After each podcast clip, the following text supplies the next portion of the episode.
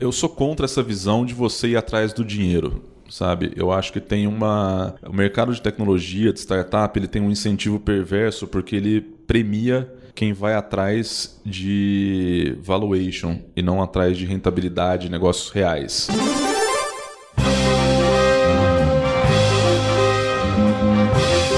Eu sou Paulo Silveira, eu sou Rodrigo Dantas e esse é o Like a Boss.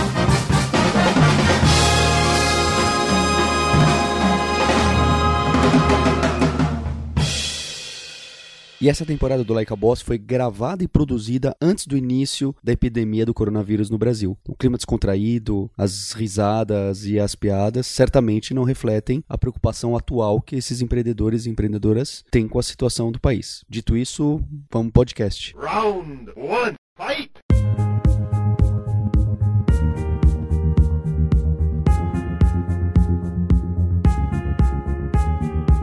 Marcelo Furtado é CEO e fundador da Convênia. Marcelo, você pode contar pra gente como que nasce a ideia da Convênia, o que, que ela fazia no momento inicial? Olá pessoal, obrigado pelo convite. Primeiramente, o Convênia, é, nós nascemos em 2013 e a gente veio de, de mercado com a ideia de montar um produto de tecnologia para gestão de pessoas. Desde o começo a gente sempre olhou muito o mercado de pequenas e médias empresas, porque na nossa cabeça, é, e o mercado é muito assim, o profissional ele é o mesmo da grande empresa e da pequena empresa.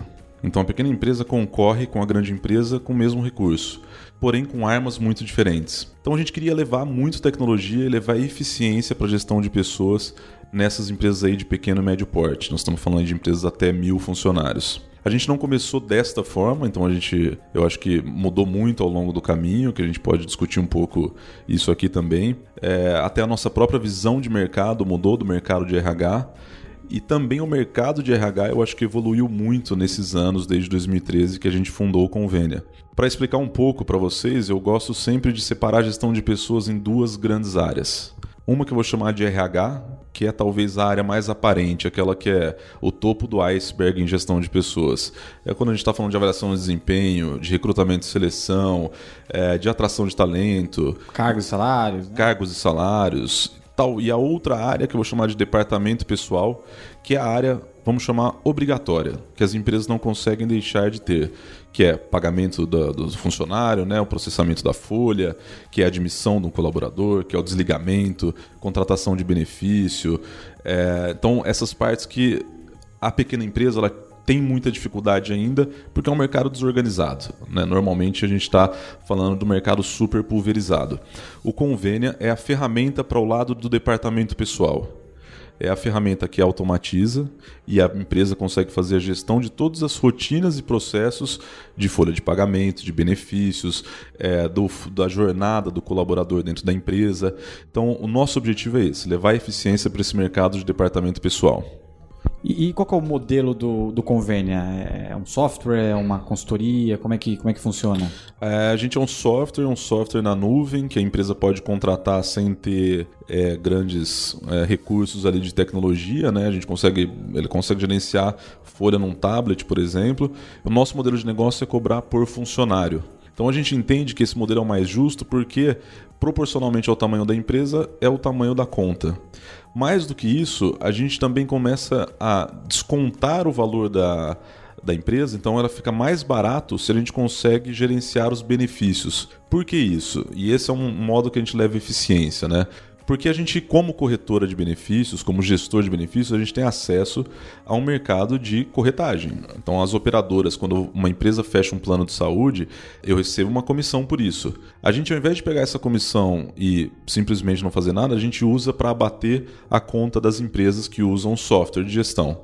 Então, além da gente levar a eficiência, a gente acredita que leva também essa acessibilidade a novos produtos, né? Porque não adianta nada e os produtos mais tradicionais de RH, eles são muito caros, não adianta nada ter um produto que não é acessível. É, e a pequena e média empresa, quando você olha, eu acho que tem grandes desafios de quem escolhe PME. Um dos desafios é tornar o produto acessível. Tornar um produto.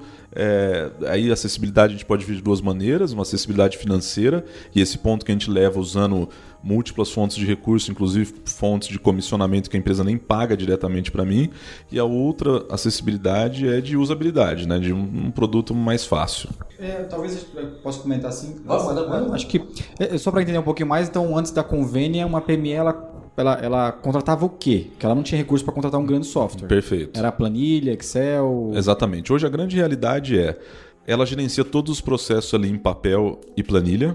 Ela encaminha isso para um contador que fecha a folha e esse encaminhamento é via e-mail e ela também deve encaminhar para um corretor de benefício ou ela mesma fazer a gestão do benefício. Vou dar um exemplo prático. Eu, uma PME aqui, contrato um funcionário. O funcionário eu mando um e-mail para ele, peço uma série de documentos, uma série de informações, ele me devolve por e-mail. Essas informações chegam no meu e-mail, eu digitalizo isso em algum outro lugar, numa planilha de Excel, armazeno o documento no arquivo. Essas informações eu preciso mandar imediatamente para o meu plano de saúde, porque eu preciso vincular o funcionário ao plano de saúde. E eu preciso pedir o vale refeição.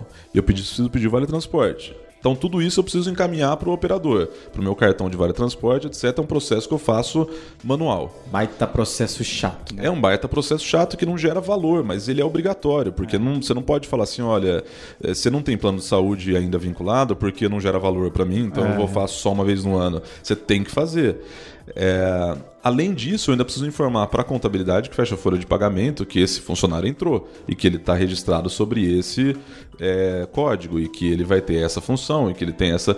Então, esses, o, o, o, departamento pessoal ele é um grande hub de informação. Ele recebe muita informação e ele compartilha muita informação. A ideia do convênio foi justamente essa: em centralizar essa informação num ambiente online e que as fontes primárias da informação, no caso, o funcionário que está entrando, ele consegue ele mesmo imputar a informação. E o FRH ele só transita. E eu consigo comunicar para o contador, comunicar para o operador de benefício e assim por diante. É, isso traz um grande ganho de eficiência, mas também diminui risco trabalhista. Né? Porque você deixa de, por exemplo, um funcionário que pede férias depois de um ano que as férias foram concedidas, ele tem que receber em dobro. Como que esse controle é feito hoje? É em planilha. Isso é muito ineficiente. Com o convênio, o funcionário vai lá e ele mesmo pede férias, ele sabe que ele tem férias, a gente alerta que tem férias a vencer. Então, a, ideia é essa: esse é o sistema de gestão completo para departamento pessoal, que já é uma área muito grande. Então, muita gente pergunta, mas por que, que vocês não fazem? Não é RH? Então, vocês fazem avaliação de desempenho. não, avaliação de desempenho é outro mundo, é tão importante quanto, mas é outro mundo que a gente não, não faz. É, então eu queria colocar até uma provocação nisso, Marcelo, porque aqui no Like a Boss a gente recebe muita proposta hoje em dia de startups e empresas que querem aparecer, conversar e, e trazer a liderança. E curiosamente a HR Tech é uma que aparece com certa frequência. Obviamente a gente selecionou você porque a gente gosta do trabalho e, e conhece o que, que você já fez antes, mas eu queria entender por que justo essa seleção que você falou, não, a gente está focado aqui na folha de pagamento, benefícios, etc. Nesse mundão de startup, a gente vê que tem duas grandes oportunidades de business, né? Quem está fazendo todo o unbundling de, de business antigos, entre aspas, isso é, pega o ERP que fazia tudo do RH, de avaliação de desempenho, pagamento de salário, até emissão de nota fiscal, que não tem nada a ver com, com RH. E aí a gente quebra em várias fatias. Espera aí, eu e a minha startup eu vou focar nesse nicho, porque aí eu consigo fazer melhor, é, cobrar mais barato e tudo mais. E aí, quem sabe, um dia eu começo a crescer né, pelos lados e atacar outros outros mecanismos dentro desse RP ou até um CRM em algum momento. É, mas também tem um, um, outro, né? Tem gente já atacando de cima e embaixo, falando, não, eu vou comer esse mercado inteiro e fazer tudo. Por que, que as HR são tão especializadas? Imagina que a Convênia já, você já citou aqui, não é tão super ponto focal, já pega algumas coisas. E por que, que você já não de cara falou, não, vou atacar também a pesquisa, porque aí ele relaciona com pagamento, e aí o bônus, e aí o avaliador entra? É como que se enxerga esse mercado? A minha opinião que eu vou falar agora mudou muito ao longo do tempo. Eu adoraria falar que esse foi um processo que eu li num livro, segui um framework, ele foi um processo científico. Infelizmente não foi assim, hoje que a gente aprendeu e foi construindo um pouco um, um pensamento em relação a isso. Eu acho que a sua visão está perfeita sobre o mercado, mas talvez todos os outros mercados também seguem um pouco dessa dinâmica. Quando a gente olha, por exemplo, as, é, talvez fintechs, a gente gente olha que elas também se subdividem em várias categorias. É, e algumas vão crescendo e vão começando a acumular categorias. As é, Lotecs, a mesma coisa. Tem gente que só faz Lotec para processos trabalhistas, e outros só faz para contencioso, outros só faz. E, e em RH eu acho que é a mesma coisa. E qual que é a nossa visão sobre isso? Existem processos, e aí como eu quebrei o RH ou gestão de pessoas em recursos humanos e departamento pessoal, só para ilustrar que são áreas muito diferentes, eu acho que existem processos no RH que se eles não forem conectados numa única plataforma, elas não têm tanto valor. E eu explico. Do que adianta eu ter um software que faz o processamento de folha de pagamento se todos os inputs de dados que eu preciso fazer são manuais? Eu acho que perde muito valor. Porque ele é um software de processamento, mas a informação toda chega num processo super oneroso. Ok, então qual que é a informação mais básica que entra? Admissão de funcionário, certo? Se entra admissão de funcionário, eu preciso construir um sistema de admissão que seja bom, que tenha uma usabilidade boa, porque ele gera valor no meu core, que é a gestão de departamento pessoal. De que adianta eu ter admissão se eu não tenho desligamento? De que adianta eu ter o desligamento de admissão se eu não tenho pedido de férias dentro da plataforma? Então, acho que a cabeça nossa é: isso gera valor na oportunidade principal, no valor principal que a gente quer levar para o cliente, que é a gestão de departamento pessoal. Se gera, a gente tem que fazer. A gente tem que, de alguma maneira, construir ou conectar com alguém que faça. E eu acredito, de fato, que é, a tecnologia em nuvem ela propiciou isso, né? que você conecte serviços e esses serviços se complementam ao longo do tempo para formar algo muito maior que a empresa não vê. Então, a gente deixou de ter um ERP gigantesco como o SAP para ter um CRM de uma empresa, o financeiro de outra, o billing de outra, o RH de outra, porque cada um vai fazer muito melhor a sua parte. E a gente acredita nisso. Quando a gente fala do lado de RH mais estratégico, de avaliação de desempenho, a gente não entende que essa visão, que esse produto, que essa feature, ela vai gerar valor no nosso core, que é do departamento pessoal. Então, o que uma avaliação de desempenho leva de valor para uma folha de pagamento? Você pode até falar, não, eu posso vincular promoções a uma folha de, a uma avaliação de desempenho. Certo, mas não é o core. Eu não tenho pagamento rotineiro mensal, vai mudar porque uma avaliação de desempenho foi assim ou assado. O que, que um sistema de. É, uma, ou talvez que vincule, que fique mais claro, um, um ATS, né, que são sistemas de Application Tracking System. Ótimo, ótima. São, são sistemas que você gerencia o recrutamento e seleção, certo? Esse sistema, ele, quando alguém aprova um candidato, ele vem para o convênio. E aí começa um processo de admissão. A nossa, o nosso limite é justamente esse, porque o, o sistema de ATS ele é um mundo completamente diferente, onde eu deveria, para oferecer um bom serviço, estar tá preocupado em ver como que o candidato vai lá e coloca o seu currículo. Funil, uma, né? Um funil, uma inteligência artificial para ver se eu conheço, consigo reconhecer ele, se ele é bom ou não antes de eu fazer uma entrevista, eu gerenciar as entrevistas. Esse é um processo, se você for olhar, não é nem a mesma persona que faz na empresa. A PME, a empresa, a pessoa que faz uma entrevista, não é a pessoa que fecha a folha. Então, a gente acaba. É, o, o, nosso pensamento é muito esse: é ter uma disciplina muito grande e um, com, uma condição de contorno ali para que o produto faça uma coisa muito bem feita. E a gente tem claramente noção que é, se você tirar todas as cascas ali do convênio, o mais básico o que, que é? É um sistema de registro de informação de funcionário é, aquele arquivo que está em papel virar um arquivo digital organizado e com alertas. Ok, o que, que nesse acessório eu gero de valor? Vai até aí. Então o ATS para a gente, a gente não deve entrar porque não, não gera valor para o core. Mas ele é importante porque ele é uma entrada de informação. Então a gente pode conectar em ATS que fazem isso bem feito. A parte de avaliação de desempenho ela é importante dentro de uma gestão de pessoas. A gente pode conectar para enviar quando o funcionário é admitido, eu já envio para o software de avaliação de desempenho para ele rodar na próxima, na próxima competência. Mas eu não vou fazer o processo. E, e talvez eu acho que em HR Tech seja mais é, obscuro porque, sinceramente, eu acho que o mercado não sabe muito bem o que é RH, e RH coloca tudo numa mesma cesta, e eu acho que as HR Techs também não sabem muito bem o que é RH, e acabam fazendo um pouco de tudo e tentando colocar um pouco do, é, de, de água em cada balde ali para tentar, talvez, achar um product market fit, mas a gente sempre foi muito disciplinado nesse sentido.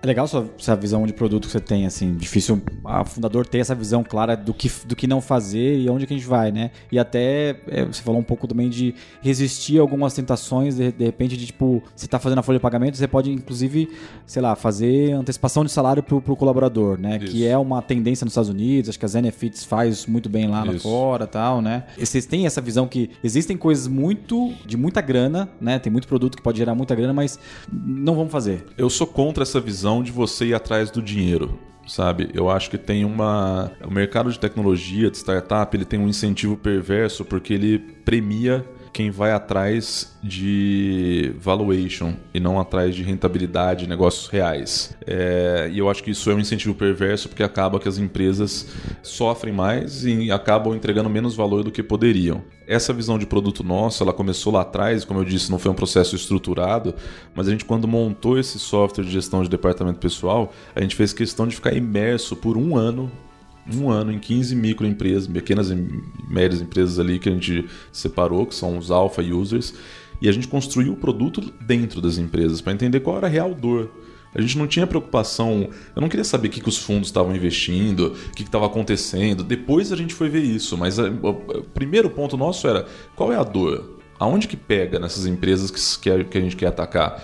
E é difícil ter esse, esse corte. Até hoje a gente tem várias discussões, mas será que a gente não deveria ter feito? Software de ponto, por exemplo. Será que a gente não deveria ter feito software de ponto? Mas é outro mundo, é outro mercado, é tanta outra regra de negócio que a gente fala. E tem gente que já faz melhor, então por que, que eu vou reconstruir algo que tem gente que já faz bem? Né? Então eu, eu sinto mais necessidade de conectar e a gente conecta em software de ponto por esse motivo. É, sobre. Você enxerga que tem muito dinheiro nisso, enxergo, com certeza. Porém, eu acho que esse não pode ser o driver do, do negócio, porque a gente também tem muito valor no, no nosso mercado principal aqui. É, o mercado, por exemplo, de consignado. Crédito consignado. Gigantesco, né? É gigantesco. Toda semana eu recebo alguém fazendo que- algum banco, alguma financeira querendo fazer parceria de crédito consignado. Ou uma startup. Ou uma startup. Sempre tem alguém fazendo. Não, vamos fazer parceria, vamos acessar a base, etc. A minha questão sempre é a mesma. Eu não começo falando assim, quanto é a minha comissão. A minha questão é como você ajuda a experiência que eu estou levando no departamento pessoal. Ah, a sua experiência é a mesma que a do banco, como sempre foi? Então eu não quero fazer, porque prejudica o meu produto. Se a sua experiência for melhor, se a gente conseguir fazer um processo é, super suave, sem atrito, de gerar crédito consignado, e a gente já fez vários testes e a gente nunca ficou confortável com a experiência, se a gente conseguir fazer isso, é muito melhor eu plugar num parceiro do que eu virar uma fintech, eu levantar um, um FDIC, eu ir lá e começar a dar crédito, porque eu vou tirar foco no meu principal. Então eu acredito muito que se a gente tiver um valor grande no produto, a gente consegue plugar soluções e por que não ganhar mais dinheiro com isso? Acho que obviamente que eu estou olhando para isso, estou olhando que eu posso ganhar junto com outros, né? Eu acho que essa também é uma discussão muito recente aqui no mercado de tecnologia, que é a discussão dos unicórnios, etc. Né? Até que ponto a gente deveria procurar ser um unicórnio e até que ponto essa visão de the winner takes all é boa para a sociedade para economia. Porque se eu começo a virar e falar assim, como eu tenho a base de folha de pagamento de milhões de funcionários aqui, eu vou fazer crédito consignado, e eu vou fazer avaliação de desempenho, e eu vou fazer adiantamento de salário, eu começo a concentrar um poder que talvez não seja importante, não seja bom para a sociedade. Eu penso muito nisso, é, ao ponto que se eu estiver ganhando com outras tantas empresas que né? Que você começa a construir um ecossistema de verdade ali, eu acho que é muito mais importante porque você permite que cada um faça muito melhor aquilo. É, eu entendo que certos mercados, marketplace, principalmente é o caso claro que the winner takes all. Você não consegue fazer muito um ganha-ganha, é, é- é mais difícil. Mas o nosso mercado de gestão, gestão em empresas, a gente deveria construir junto e não ficar brigando para tentar dominar terreno.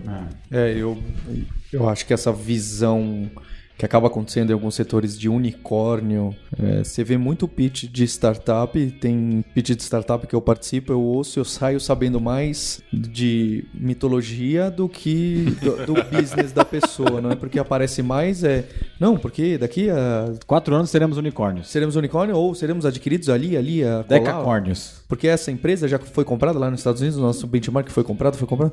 E, e- e o produto? Exato. O que, que você faz, né? É, ou, é data, Exato. ou é data science, blockchain e inteligência artificial e unicórnios. Eu falo, não, mas onde eu encosto, né? Que, que... E, e- e esse, eu, eu brinco também que tem. Você vê muitas vezes pitch de startup que você fala, nossa, são uma excelente startup de fundraising, de captação de recurso.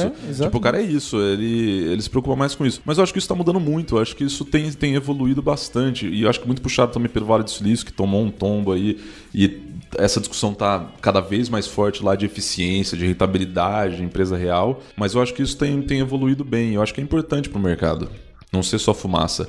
A gente tem uma, uma brincadeira lá que, que é fala assim: esse produto aqui, essa feature que a gente está construindo, não é feature de startup, não. Pra gente, feature de startup é aquela feature que é super sexy, legal de fazer, todo mundo é apaixonado porque é bonito tal, e é um buzzword, e, só que não serve para ninguém. Sabe? Ou se aperta e demora 30 dias pra acontecer alguma coisa, Isso, porque tem exato. que ser aprovado. Então, fala assim, não, o que você mais ouve é eu uso inteligência artificial Ah, eu não de- aguento de não sei o que lá. O Paulo não aguenta esse tipo de Aí coisa. você fala assim, tá, hum, ótimo, mas primeiro, o que você fez é uma query, então não tem nada de inteligência artificial, mas beleza, vamos assumir que tenha. Ou mesmo Se- se segundo, não tivesse. serve pra nada. Ninguém quis esse negócio, você só tá fazendo porque você queria falar inteligência artificial. Então, eu sou muito crítico em relação a isso, sabe? Eu acho que a gente tem que. E as empresas, as startups, elas têm um papel nessa discussão. Elas têm que entregar valor real. E eu acho que tem muitas que fazem isso, sem dúvida. Marcelo, você colocou um pouco sobre o mercado RH, departamento pessoal, você colocou como você enxerga um pouco. É, queria que você falasse também, até colocando o seu produto onde entra, entender essas mudanças relativamente recentes, é óbvio que são antigas já algumas nomenclatura, mas dada essa transição do trabalho, essa rotatividade mais alta e, e, né, o mundo líquido aí, VUCA, outra palavra da moda que queira usar, começa a aparecer até essa figura do HRBP, né, o business partner. Eu ouço cada vez mais falar que ah, precisa de business partner. Quem que é essa figura? O que está mudando no RH? Como que você enxerga isso? Uhum. Eu acho que. é, Eu vou até aproveitar e colocar o business partner de RH com uma outra nomenclatura que também é muito falada, que é o RH estratégico. né? Isso. Começou a ser falado muito. O RH Pronto. estratégico. O, o CEO RH. CEO, RH. E, e eu acho que isso vem. Assim, qual é a função do business partner HR? Ele, teoricamente, é o cara que fica alocado dentro de uma área de negócio. Ele é o, a- a- uma pessoa de people que entende a necessidade da área de negócio e faz as ações para aquilo, para aquela, aquele atrito, aquela necessidade ser suprida. A pergunta que eu sempre faço é, mas isso não deveria ser todas as pessoas do RH, né? E daí vem a minha provocação também do RH estratégico. É, eu acho, assim, a minha visão de mundo de RH e de people é se você falar com qualquer empreendedor, e a gente ouve muito aqui no Like a Boss, inclusive, ah, o desafio é pessoas, né? Meu desafio é trazer pessoas boas, é reter as pessoas, manter as pessoas. O desafio de pessoas ele é real.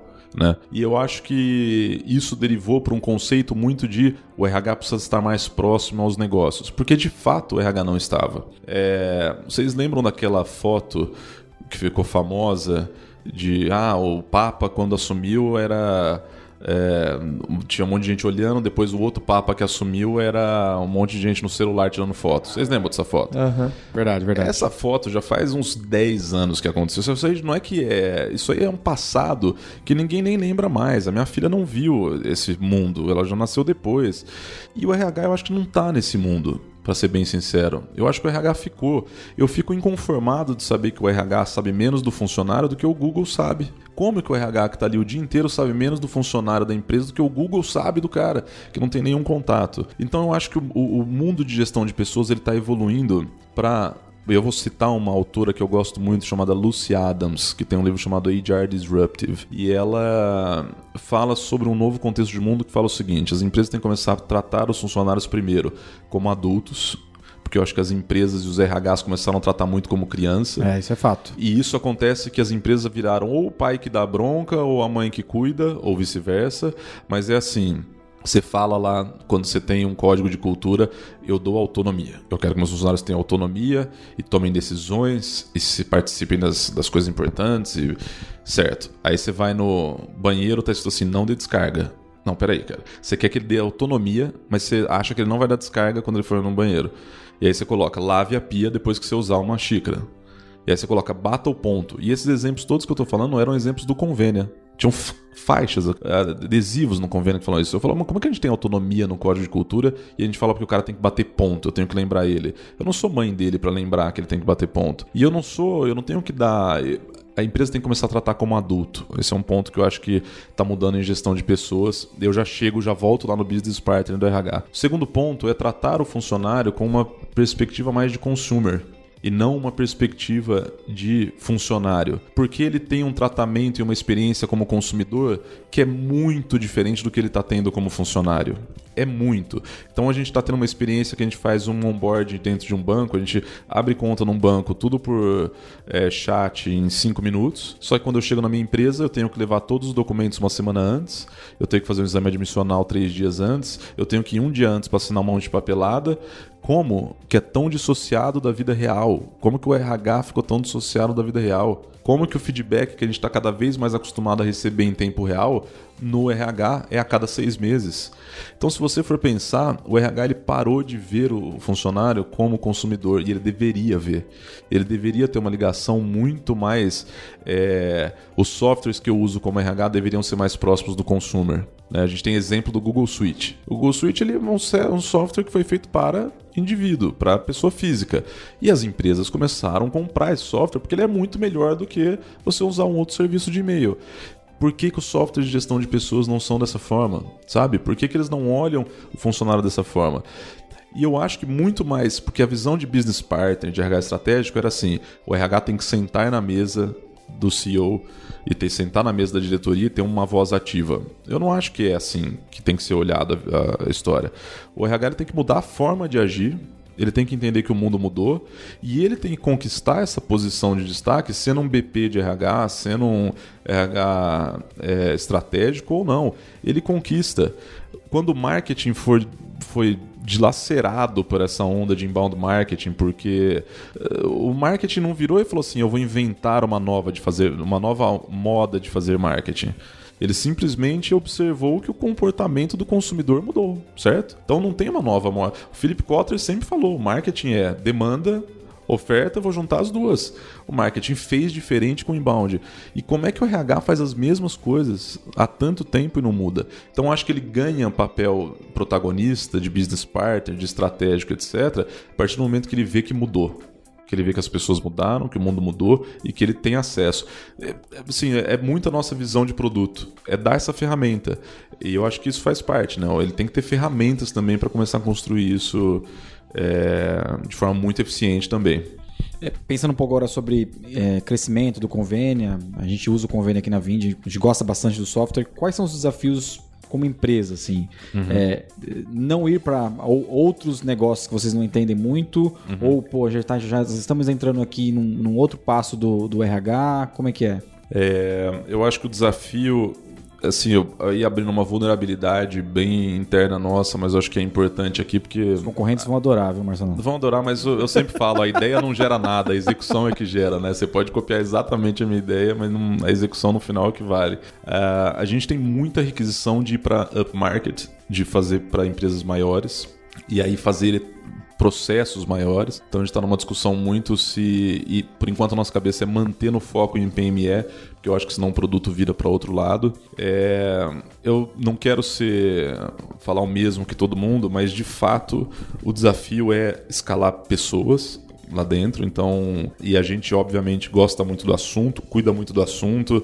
É, pô, Rodrigo, você sabe que eu faço lá o, o laboratório de liderança lá do, com, com o Google mas é sempre um desafio escalar pessoas. É, eu acho que a gente tem um processo hoje de atração muito bom, mas é, manter as pessoas motivadas é tão importante quanto engajadas e motivadas, realmente, sabe? Sem buzzword de, de engajamento. E dar oportunidades para que elas cresçam. Porque eu sinto hoje que talvez o convênio não cresça numa velocidade tão grande quanto as pessoas crescem. As pessoas, hoje, hum. o profissional, hoje, em seis meses, ele mudou completamente.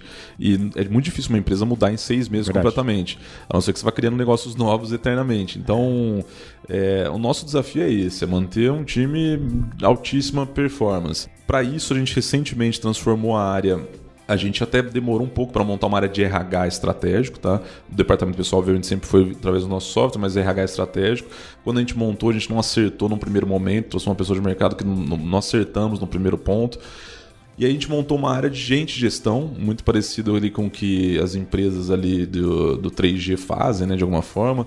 Mas a área de gente de gestão a gente está olhando assim, não basta eu ter um RH que faça processo de avaliação de desempenho, que tenha um processo de recrutamento de seleção. Eu queria um, um departamento de people que desconstruísse tudo isso e reconstruísse com uma nova visão. Então vou dar um exemplo. A gente é, desconstruiu todo o nosso processo de recrutamento de seleção, que era bem basicão, bem passo a passo. E a gente agora tem perguntas específicas que é obrigatório cada entrevistador fazer, porque só assim a gente consegue medir se, essa, se a pessoa é ou não a mais indicada. Vou dar um exemplo. Uma pessoa chegava para a entrevista e eu fazia a entrevista de um jeito, a outra pessoa fazia de outro e a outra de outro. Aí a gente chegava e falava assim: e aí, ela é boa para essa função específica que precisa de tomada de decisão? Ela é. Por quê? Porque, porque ela falou isso. Mas isso não tem nada a ver. Então fica uma discussão muito mais do critério do que da pessoa. Unificando o critério, a gente conseguiu, por exemplo, mensurar as respostas e como cada um ouvia diferente. Isso diminuiu muito também a nossa. aumentou muito o impacto da diversidade, porque a gente começou a avaliar de fato quem era a pessoa e não a minha visão sobre aquela pessoa, porque a minha pergunta mudou, porque eu estava com pressa no dia da entrevista. Um outro processo que a gente está é, reconstruindo é o próprio processo de feedback e avaliação de desempenho. É, que Curiosidade, é, o que vocês usam lá? A gente está usando hoje Qt Rocks. Tá. E, de novo, acho que a ferramenta é muito boa. Eu não mate o mensageiro, né? não mate a ferramenta. Eu acho que o jeito que você usa é o mais importante. É claro, isso aí. E, e, a gente fez um ciclo de avaliação de desempenho que, ao meu ver, não foi bom. E não é que não foi bom só ao meu ver, as próprias pessoas que participaram falaram, né, não foi bom. Eu acho que foi muito. As perguntas estavam erradas, etc. E a gente agora está desconstruindo. Então, ao invés da gente olhar para como outros RHs estão fazendo, e a gente já procurou muito isso, a gente está olhando o contrário. A gente está olhando como é que a área de produto vê feedback de cliente. Hum.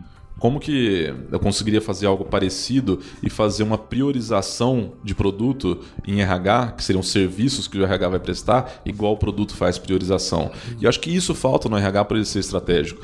Falta abrir a cabeça, sabe? E como é que eu atraio funcionário lá no recrutamento de seleção do mesmo modo que o inbound marketing faz para atrair cliente. Né? O processo é o mesmo. Então, é, o RH pode falar assim numa empresa: ah, eu não quero estar em rede social. Eu não vou colocar o RH em rede social para fazer employer branding. Desculpa, você já está em rede social. É, sabe? Como, Eles já estão falando de você, se você é bom empregador, se você não é, se o cara trabalha até tarde, se não trabalha, se é um ambiente hostil, se não é. Então, é melhor que você lidere a discussão e veja o que estejam falando. Né? Então, a gente está reconstruindo para tentar atingir esse objetivo de time. Esse é o nosso principal desafio é, eu acredito, para agora. Em produto, como eu te disse, ainda o foco é ficar em PME é, e é escalar ainda nessa área. Eu acho que a gente tem muito ainda a crescer, principalmente de mercado.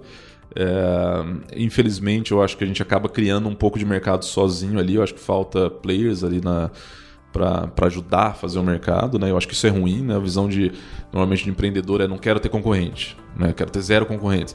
E eu acho que ter concorrente é bom, porque você cria mercado junto. É, então acho que a gente tem muito espaço ainda para crescer.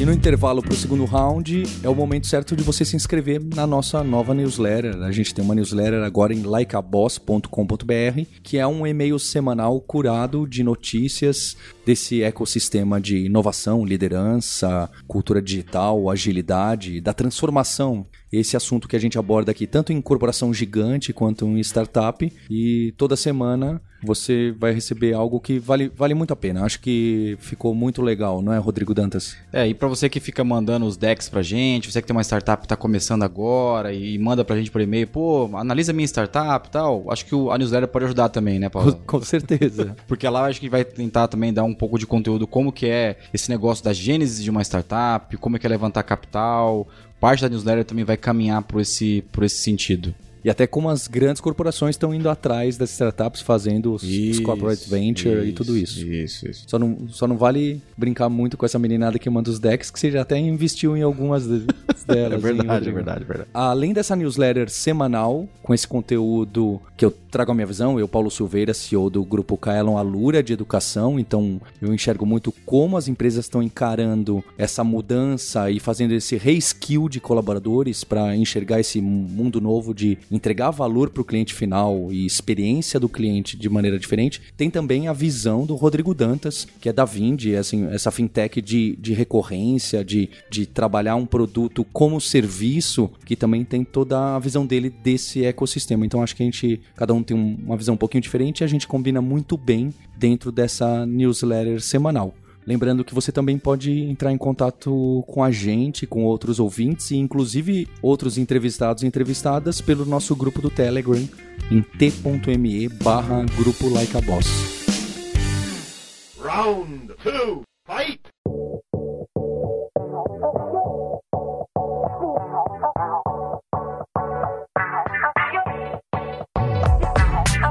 Marcelo, nessa segunda parte a gente queria saber um pouco do, do seu background, o que, que você fazia antes do convênio, o que, que você estudou, onde trabalhou. Bom, antes do convênio eu fiquei é, nove anos trabalhando em hedge fund, gestão de ativos e líquidos em hedge fund, então muito voltado à dívida vencida não paga, é, recuperação de, de empresas, então créditos não estruturados aí, vamos chamar assim. Bastante é, ligado a pessoas. Muito ligado a pessoas. Mas eu brinco assim que eles falam assim, ah, mas você é de RH? Eu falo, não, mas eu senti todas as dores que uma falta de RH pode ter, talvez. E eu acho que é tão importante quanto, sabe? É, você ter sentido as dores. É, a, a, ideia de montar para People era muito disso também, sabe? De como que a gente era tão mal gerido como pessoas por pessoas tão boas, porque o mercado financeiro tem muita, muitas pessoas muito boas, né? É, e antes disso eu fiz estar, estagiei na PepsiCo, é, na área de vendas, então também era uma coisa muito nada a ver, minha carreira não foi muito linear é, nesse sentido. Eu sou formado em administração, fiz pós engenharia financeira e dei aula por quatro anos de marketing digital e agora de RH. Então você vê que assim, é, não tem nenhuma linearidade no, no processo. Os dois outros sócios do convênio, um é o técnico, né, o CTO, e o Rodrigo é mais voltado para área de geração de receita, comercial, ele era sócio de corretora de, de valores imobiliários, também de mercado financeiro. É, e o que eu acho legal essa visão de fora, sabe? Quando você. Eu acho que você apanha muito mais. Então, sinceramente, eu acho que é, eu não recomendo se alguém estiver ouvindo e falar assim, ah, então eu não sou da área e vou montar um negócio fora da minha área. Tenta montar na sua área, porque eu acho que você toma muito menos pancada na, na vida, porque você aprende muito mais no, no suor e no sangue. É, mas eu acho que, por outro lado, traz uma visão de fora. Uma visão não enviesada, uma visão mais limpa que te permite inovar talvez mais, sabe? Criar coisas novas numa área diferente. Imagino que o seu papel também deve ter mudado, né, Marcelo, da, do início, foi 2012, 2013, né, Isso. que você fundou. E qual é o seu principal papel hoje na empresa, assim? E se ele mudou, né? É, esse é um assunto super interessante também, o quanto que a gente menospreza a mudança do papel do, do founder ali, né, como a empresa muda.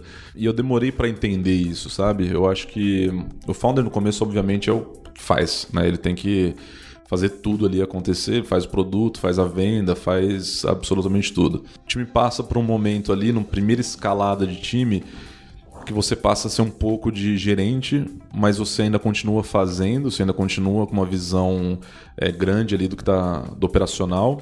Nesse momento do convênio, a gente está aí com 75 pessoas e eu vejo que meu papel mudou completamente. Eu tenho que ser muito mais um cara que potencializa as outras pessoas e é, o meu estilo de liderança, pelo menos, é um estilo mais, imagino eu, um estilo mais assim de visionário, de contar uma história que as pessoas curtam seguir. E nesse sentido é muito importante, e é essa é a história que eu estou tendo dificuldade de lidar, e talvez agora seja uma terapia aqui no Like a Boss, que é justamente de. é, você tem que ter visibilidade nesse momento da empresa, mas você não pode ter microgestão. Né? O líder ele passa a ter um momento que ele não pode ter um papel na operação, porque senão a operação não escala. Aí ele não pode ter um papel mais na gestão direta da equipe, porque senão essa equipe também não escala. E depois ele passa a ter uma visão muito mais estratégica. Só que como é que você tem uma visão estratégica sem ter a visão do operacional? Eu, essa dificuldade para mim sim, existe. Sim, sim, então você tem que ter visibilidade, e aí eu acho que você tem que. Você não pode ter visibilidade construindo burocracia, que é uma coisa importante, porque você tende a ir para esse lado. Então eu quero relatório assim, quero relatório assado, quero que você me reporte isso. É, você tem que ter visibilidade de outra forma. Eu acho que a proximidade é com o negócio é muito importante para conseguir iterar desse lado, né? E, e eu vejo que isso pessoalmente para os founders, para líderes é muito difícil porque você está muito confortável fazendo uma coisa que você sabe fazer muito bem. O founder normalmente faz a parte operacional muito bem e é difícil você soltar uma coisa que você faz é bem. É fato. né? Então, eu, pô, você faz planilha muito bem. Aí você passa para alguém fazer, a primeira coisa que você vai pensar é, pô, eu faço muito melhor esse negócio. Exatamente. Né? Mas na verdade, e assim, fazendo uma autocrítica ah, pessoal, o que eu via era, era o meu desconforto de não ter o que fazer que levava a esse pensamento. E que é muito louco, né? Porque você deveria estar motivado com o novo, com o que você vai fazer novo. Só que é difícil também, pessoalmente, a cada seis meses você tem uma folha em branco. Sua função muda, sua função muda, sua função muda. É... E, enfim, o desafio, acho que como founder é esse agora: é ser potencializador de gente ali. E volta no desafio de people, né? Total de crescer, engajar, etc., de, de pessoas. É o primeiro momento que a gente se enxerga e termina o dia e fala: eu não entreguei nada concreto, né? Uma planilha Excel, ou um, um produto, um código, um design, ou não fiz uma venda. Fala, mas pô, não tô trabalhando, né? Não tô Exato. fazendo direito. É, essa passagem, que acho que não é nem só founder que passa, né?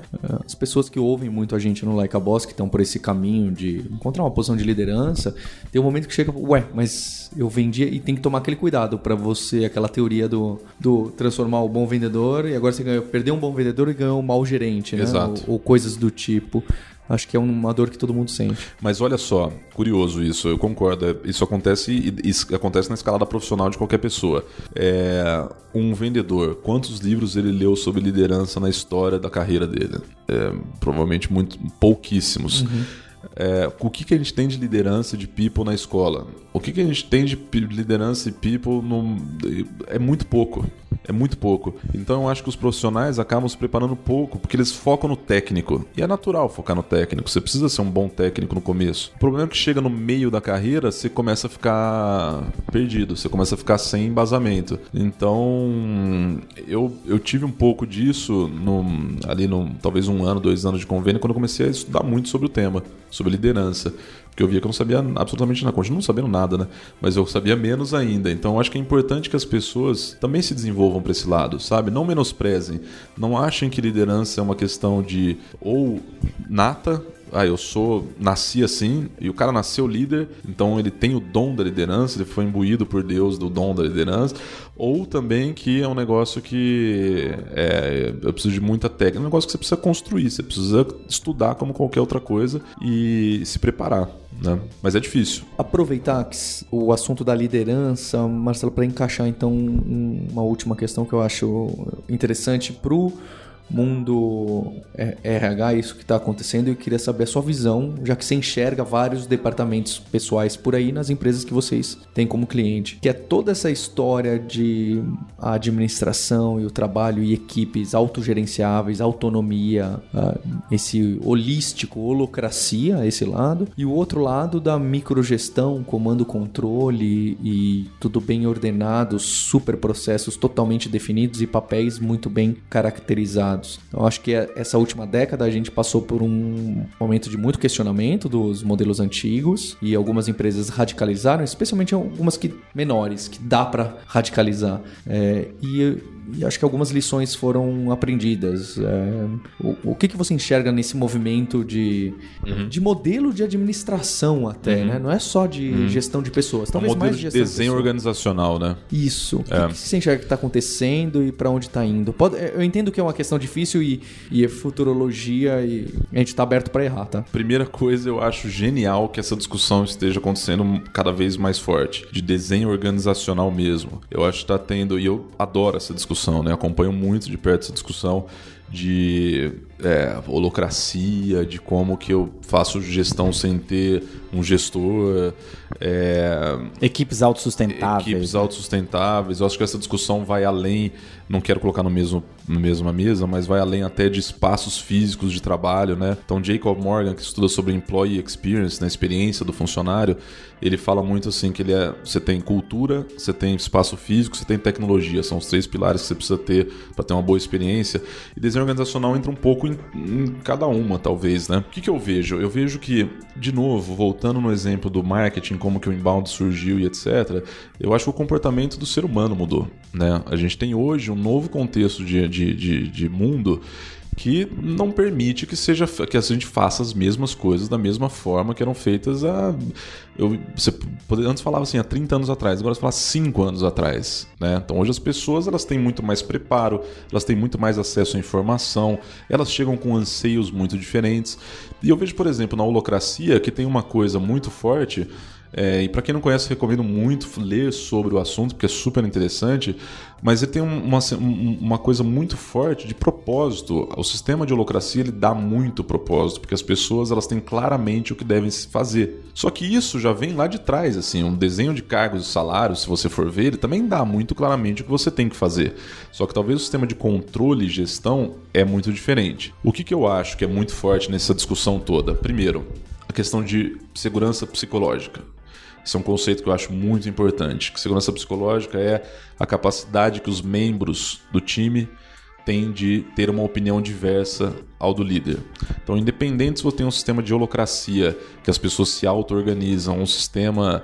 As pessoas precisam ser elas mesmas, elas precisam ter o, o, o, espaço onde elas se sentem confortáveis de discordar, de colocar a sua opinião, porque, primeiro, se isso não acontece, é muito desmotivador. E segundo, se isso também não acontece, a empresa não extrai o melhor do funcionário, que é a opinião dele, é para isso que ele está lá. Né, para a cabeça, pelo intelecto que ele está lá. O problema da segurança psicológica faz sentido, né? Quando a gente olha e fala assim, faz sentido, né? Eu acho que a discussão é, é, tem que ter, cada um tem que ter o seu espaço, as pessoas têm que ter a habilidade e a chance de errar, né? Porque segurança psicológica é isso, eu estou tomando risco, eu vou errar.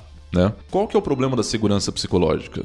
É que você fala assim, tá, mas se o seu funcionário errar uma vez, se ele errar duas, se ele errar três, vou deixar errar eternamente? Eu acho que essa é a questão que a gente tem que entender em desenho organizacional, que você tem que ter autonomia, mas com responsabilidade. Uma autonomia que tenha o accountability junto. Se você não tem o accountability, as pessoas simplesmente são livres para errar e o ambiente é livre, eu posso fazer o que eu quiser, dar minha opinião, e se eu errar tudo bem, isso vai gerar uma zona de conforto, não vai gerar um ambiente de alta performance. Se do outro lado oposto, eu tenho um ambiente onde eu não posso ser eu mesmo. Se eu falo alguma opinião, eu sou recriminado. Eu tenho que seguir as regras aqui by the book. Só que se eu errar, a responsabilidade é 100% minha, você tem uma zona de ansiedade, né? Que é uma zona comum também no mercado de trabalho. A zona de alta performance atual é a zona que você tem muita responsabilidade, mas seguido de segurança psicológica, onde as pessoas se sentem capazes de colocar a sua forma de fazer, mas elas também se sentem responsáveis, porque aí ela vai fazer cada vez melhor. Então, independente do desenho organizacional, para onde que está indo, e eu sinceramente eu acho que é, isso anda devagar porque tá virando muito filosófico o papo, mas eu acho que anda muito devagar porque a gente prioriza profissões que não são as que pensam sobre isso. A gente deveria ter mais filósofo no mundo. A gente deveria ter mais gente que fica olhando na praça para a sociedade, vendo outras formas de fazer. Então, por isso que eu acho que eu acho que tem grandes filósofos no mundo aí, empresários, mas acho que são poucos. Menos pessoas de hedge funds.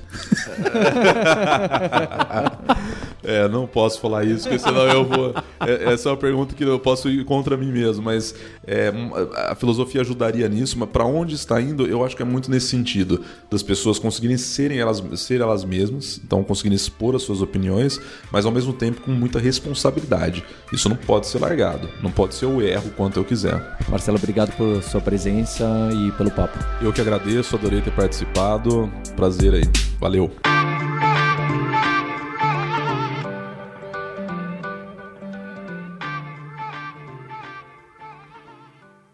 Obrigado pela sua audiência. A gente tem um encontro na próxima semana e não deixe de assinar nossa newsletter em likeaboss.com.br para receber uma atualização semanal, além de entrar no nosso grupo do Telegram em t.me barra grupo likeaboss.